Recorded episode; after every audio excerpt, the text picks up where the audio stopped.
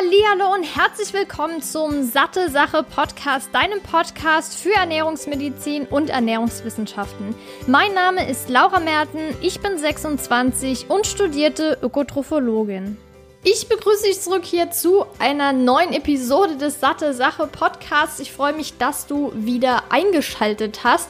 Oder falls du bisher noch nicht eingeschaltet hast, dann wünsche ich dich herzlich willkommen hier auf meinem Podcast-Kanal. Und heute geht es um ein Thema, das sehr, sehr wahrscheinlich jeder kennt. Und zwar, wie du am Titel schon erkennen konntest, Müdigkeit.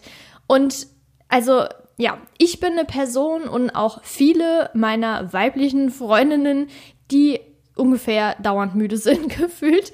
Also natürlich jetzt nicht den ganzen Tag, aber trotzdem eher müde als Männer, habe ich zumindest so das Gefühl. Ich habe jetzt keine Statistiken oder so rausgesucht, aber rein vom ja, Gefühl, wie es in meinem Freundeskreis so abläuft, ist es genau so.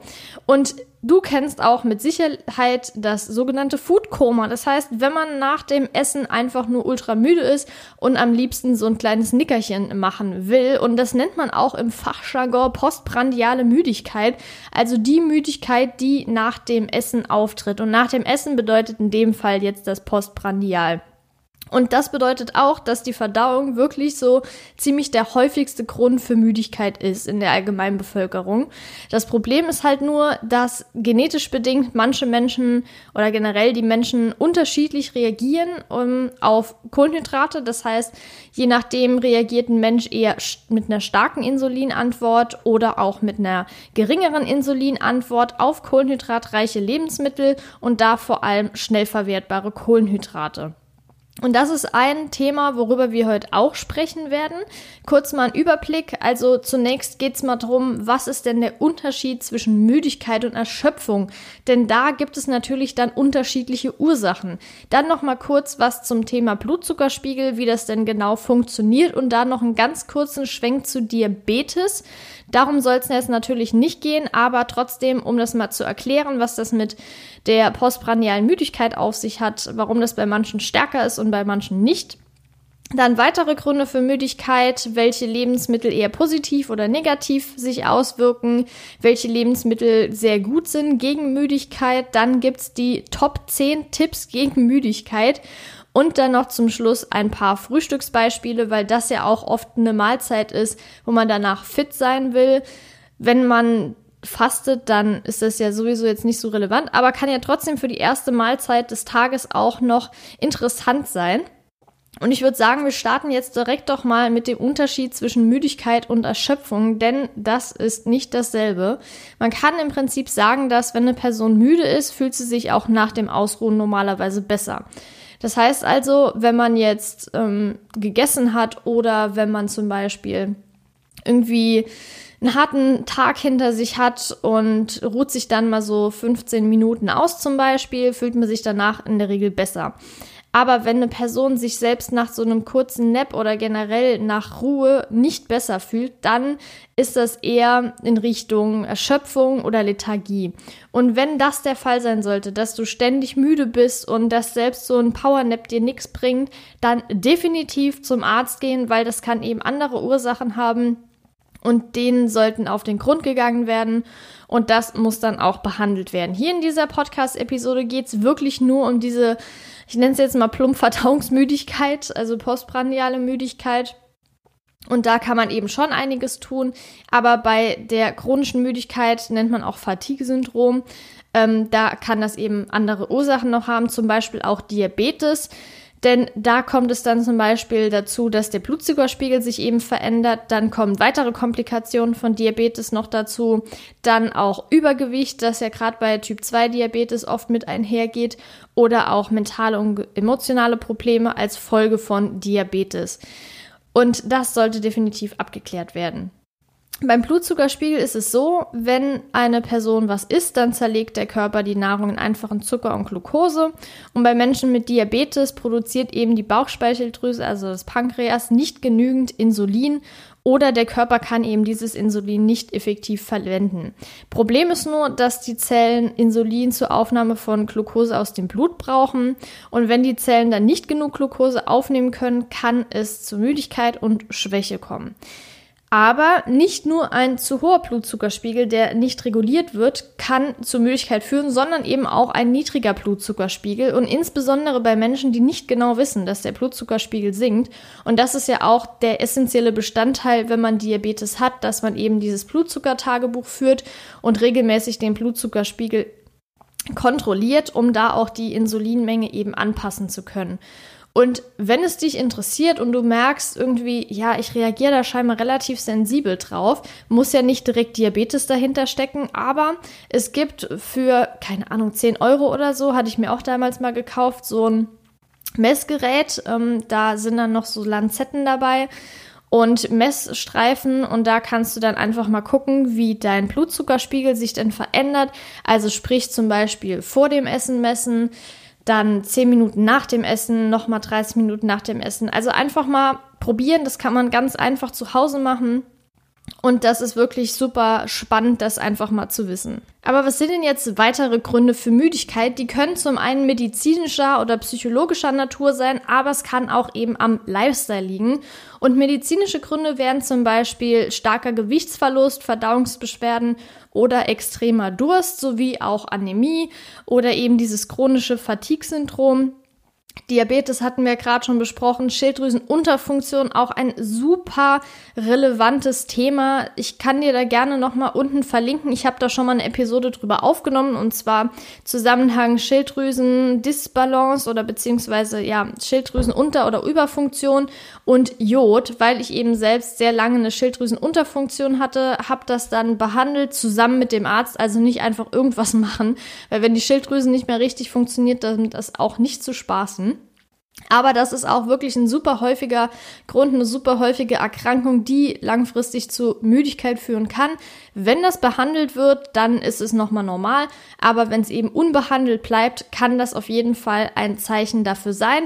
Genauso aber auch Lebensmittelunverträglichkeiten, die auch nicht gerade häufig vorkommen oder Nährstoffmängel.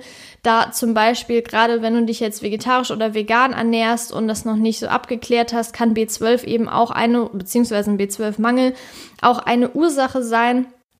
Für Müdigkeit, da gibt es natürlich noch andere Vitamine, andere B-Vitamine und Mineralstoffe, Spurenelemente, ähm, die eben, wenn ein Mangel vorherrscht, auch zu Müdigkeit führen können, genauso wie Eisen, was dann zu einer äh, Anämie führen kann.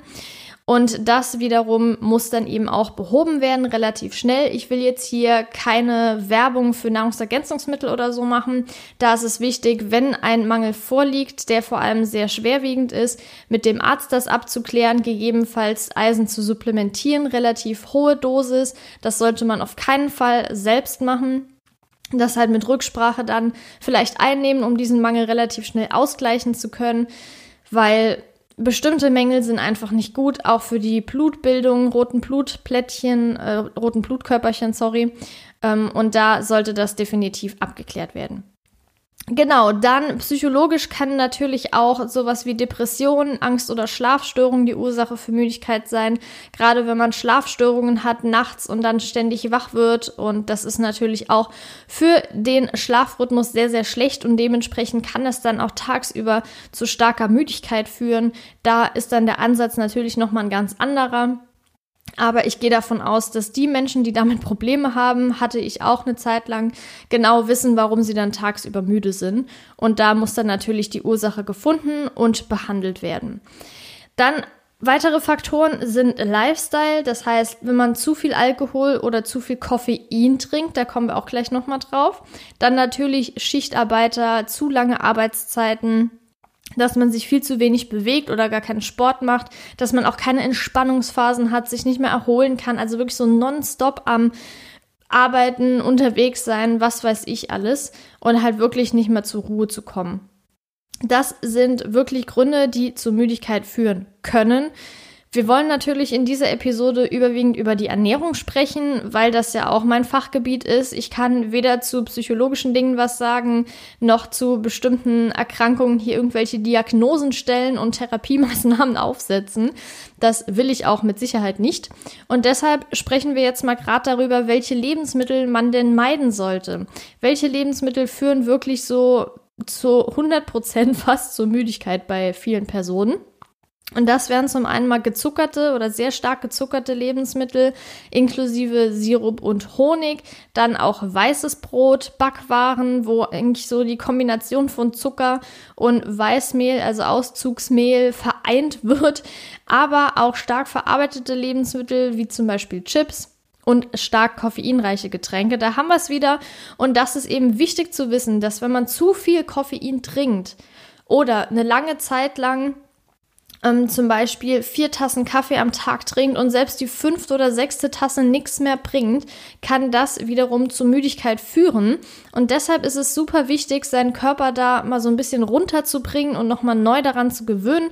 Und das ist auch der Grund, warum Jan regelmäßig solche Koffeinpausen macht, Kaffeeinzüge. Und da verlinke ich dir auf jeden Fall mal noch unten in der Beschreibung die Blogartikel, die er dazu geschrieben hat, unter anderem noch eine komplette Schritt-für-Schritt-Anleitung zur Kaffeepause. Und das ist richtig wichtig, das zwischendurch mal zu machen. Vor allem, wenn man dann merkt, ey, irgendwie das Koffein im Kaffee bringt mir gar nichts mehr. Genauso aber natürlich auch mit Energy Drinks, die ich sowieso nicht empfehlen würde, abgesehen davon.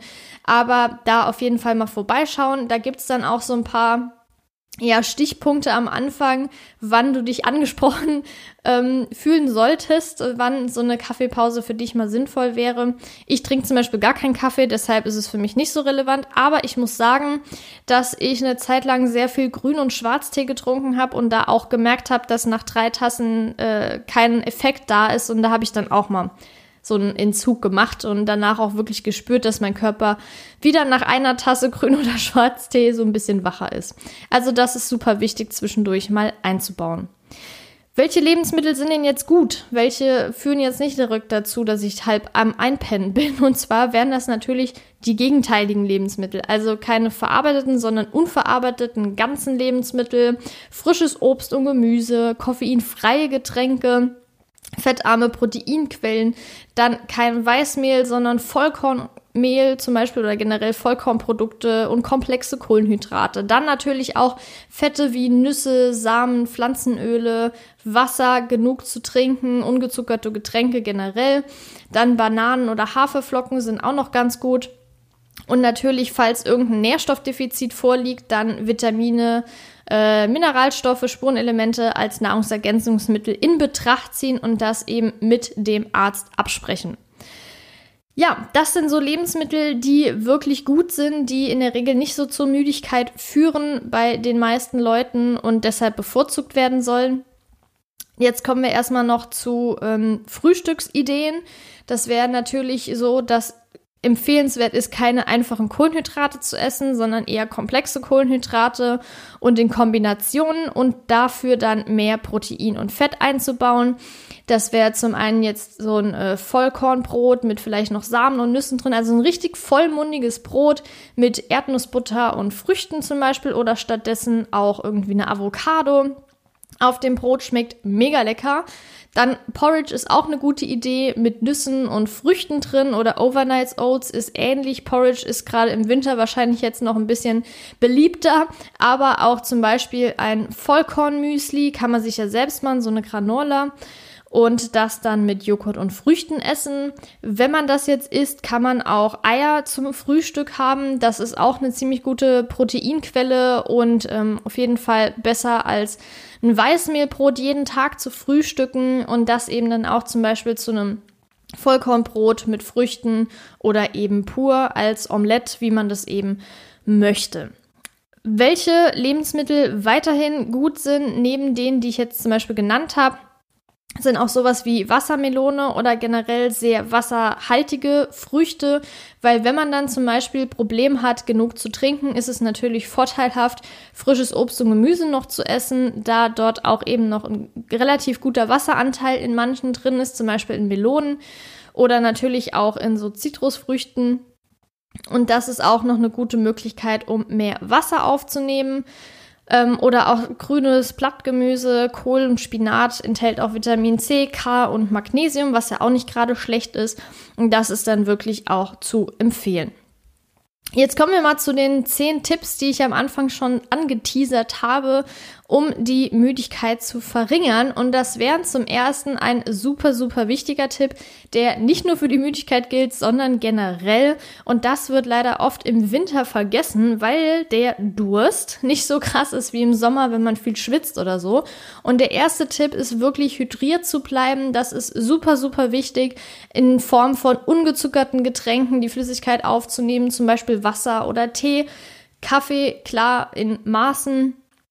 Aber wenn man jetzt natürlich auch mal Bock hat, irgendwie auf so eine Cola Light oder was weiß ich, natürlich ist das jetzt äh, nicht so optimal, als wenn man jetzt Wasser oder Sprudelwasser trinkt, aber es äh, ja, ist jetzt nicht so gravierend, wie vielleicht manche denken. Ähm, es ist nicht so schlimm. Natürlich sollte man das jetzt nicht überhand nehmen lassen, aber nichtsdestotrotz ist es ja immer so, wenn die Ernährung im Grunde genommen stimmt, wenn das wirklich eine gesunde, pflanzenbasierte Ernährung ist, äh, mit relativ wenigen unverarbeiteten Lebensmitteln, habe ich immer noch die Devise mit der 90-10 oder 80-20-Regel, dass wirklich 80 bis 90 Prozent der Ernährung vollwertig sein soll. Und wenn dann auch mal irgendwie 10 bis 20 Prozent nicht so optimal sind, weil man mal irgendwie auf einer Feier ist und ein Stück Kuchen isst, weil man gerne mal abends irgendwie eine Handvoll was weiß ich, Chips isst, dann äh, ist es natürlich nicht perfekt. Aber was ist perfekt? Und ich finde, das ist halt einfach ein Aspekt, wo ich zumindest sagen würde, und ich glaube, da stimmen mir auch viele zu, bevor man irgendwelche psychischen Probleme bekommt, in so eine Orthorexie reinrutscht und denkt, man muss sich nur perfekt ernähren, sonst ist der Körper da total gestraft. Das stimmt eben nicht so ganz. Und dann lieber mal irgendwie eine Schokolade essen oder ein Stück Kuchen und dafür aber psychisch gesund zu sein, weil wenn die Psyche nicht gesund ist und das kann ich wirklich, da kann ich wirklich aus Erfahrung sprechen, nutzt eine gesunde Ernährung auch nichts mehr. Also wir kommen jetzt hier vom Hydriertsein auf das, aber das ist halt auch was, was einfach so mit diesen Leitprodukten einhergeht. Ich bin zum Beispiel jemand, ich trinke halt keinen Kaffee und ich habe jetzt aber auch kein Problem damit. Ich habe so ein Ritual mit dem Jan zusammen, dass wir halt uns nachmittags meistens hinsetzen und noch ein Glas Cola Light trinken. Meinem Körper schadet es nicht, ähm, weil ich mich ansonsten auch möglichst gesund ernähre. Also das nochmal an dieser Stelle. Tipp 2 ist, ein Lebensmittelsymptomtagebuch zu führen. Das bedeutet nicht, dass du jetzt abwiegen musst, was isst du, sondern dass man einfach schaut, das ist genauso wie zum Beispiel so ein Eliminationstagebuch, wenn man rausfinden möchte, welche Lebensmittel vertrage ich nicht. Da ist es dann zum Beispiel aber eher so, wenn man jetzt in Richtung Verdauung schaut, dass man nicht direkt erkennen kann, welches Leben, Lebensmittel vertrage ich nicht, sondern dass wenn man dann zum Beispiel zum Frühstück was aufgeschrieben hat, dass man die Symptome dann erst Richtung Mittagszeit spürt. Aber wenn man das jetzt auf die Müdigkeit bezieht, dann kann man das relativ direkt erkennen. Also innerhalb der nächsten 30 Minuten ist da meistens schon Effekt zu spüren. Und da sollte man dann eben wirklich eintragen, das Gericht, was man gegessen hat. Da muss jetzt nicht die Menge stehen. Man kann es ja auch einfach so machen, dass man zum Beispiel, wenn man jetzt Pasta gegessen hat mit, weiß der Kuckuck, äh, sage ich jetzt mal Zucchini und irgendwie noch Kidneybohnen, dass man halt das an, an Anfang schreibt, was man am meisten gegessen hat. Also zum Beispiel schreibt man dann Pasta, ähm, Kidneybohnen, Zucchini. Und dass man da dann wirklich dann irgendwie über zwei, drei Wochen richtig rausfinden kann, was tut mir gut, was tut mir nicht gut, weil irgendwann ist da auch ein Muster erkennbar. Und dementsprechend kann man dann nach und nach die Sachen mal eliminieren. Oder zum Beispiel, wenn du jetzt sagst, ich habe keinen Bock darauf zu verzichten, dass man dann eher dieses Gericht isst, wenn man danach nicht mehr so viel Leistung erbringen muss, also zum Beispiel abends.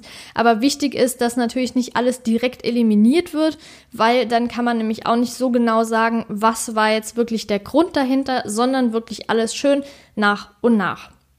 Der dritte Tipp ist, mit Ernährungsweisen zu experimentieren. Wenn man jetzt merkt, ich vertrage zum Beispiel es besser, wenn ich nicht so viele Kohlenhydrate esse. Das heißt nicht unbedingt so 60, 70 Prozent der Gesamtenergie, sondern nur 40, 50 Prozent. Dann sollte man das beibelassen, weil das ist natürlich wichtig, dass es einem damit gut geht. Und nur weil andere sagen, ich esse hier jetzt 60, 70 Prozent Kohlenhydrate, heißt das natürlich nicht, dass das für jeden gleichgültig ist. Ähm, und deshalb einfach mal da abchecken, was einem gut tut, auch verschiedene Ernährungsformen vielleicht mal durchzuprobieren und daraus zu finden, was am besten für dich ist. Dann der vierte Punkt, den ich ja eben schon mal erwähnt habe, ist den Koffeinkonsum zu reduzieren, weil das langfristig auch zu Müdigkeit führen kann. Tipp 5 ist es, kleinere und häufigere Mahlzeiten zu essen. Wenn man, wie ich zum Beispiel, eher müde ist, wenn man eine große Mahlzeit gegessen hat. Und deshalb bin ich eher der Fan von kleineren Mahlzeiten, aber dafür mehr. Aber wichtig ist natürlich dennoch, den Kalorienbedarf zu decken.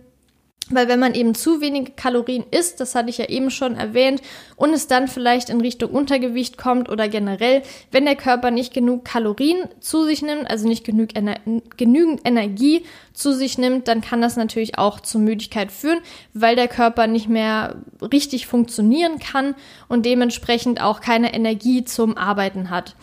Dann Tipp 6 ist Zucker und generell schnell verwertbare Kohlenhydrate zu reduzieren. Das zum Beispiel entweder durch Vollkornprodukte zu ersetzen oder durch Zuckeralternativen oder generell auch einfach zu schauen, dass man nicht mehr so viel Zucker zu sich nimmt, außer man will jetzt ein Stückchen Kuchen oder sowas essen.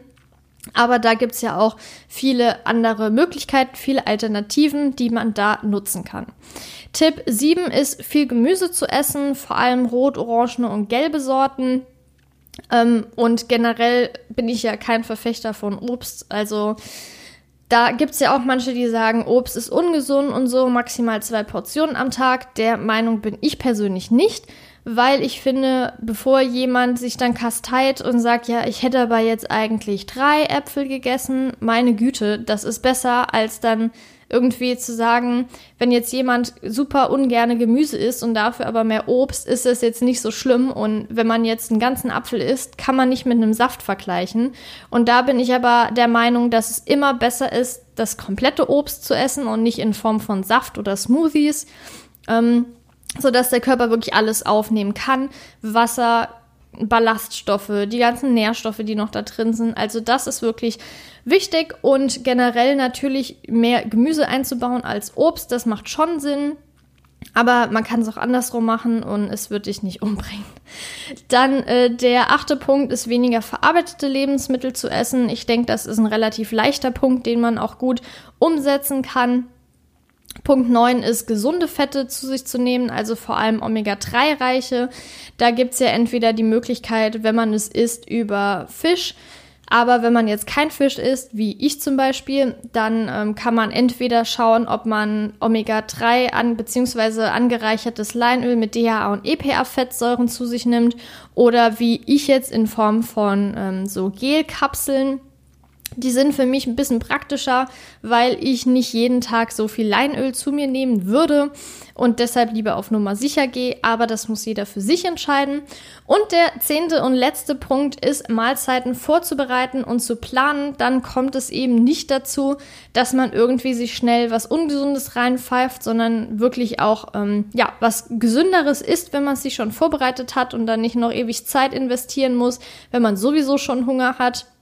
Und generell kann man da ja dann auch besser planen, was man isst, was einem gut tut. Weil ganz ehrlich, wenn man Heißhunger hat, dann hat man meistens Lust auf was, was vielleicht nicht so optimal ist und eher zu Müdigkeit führt. Und deshalb ist das auf jeden Fall schon mal ein sehr guter Tipp. Dann habe ich hier noch vier weitere Tipps, die nicht direkt mit der Ernährung zusammenhängen, aber trotzdem super wichtig sind. Und das ist zum einen die Temperatur zu regulieren. Das hat auch mit der Schlafqualität zu tun. Dann einen gesunden Appetit zu entwickeln. Da wird es auch in wahrscheinlich dieses Jahr noch ein Interview dazu geben, wie man sein natürliches Hungergefühl wieder zurückbekommt, weil ich glaube, da haben wirklich sehr viele Menschen Probleme damit.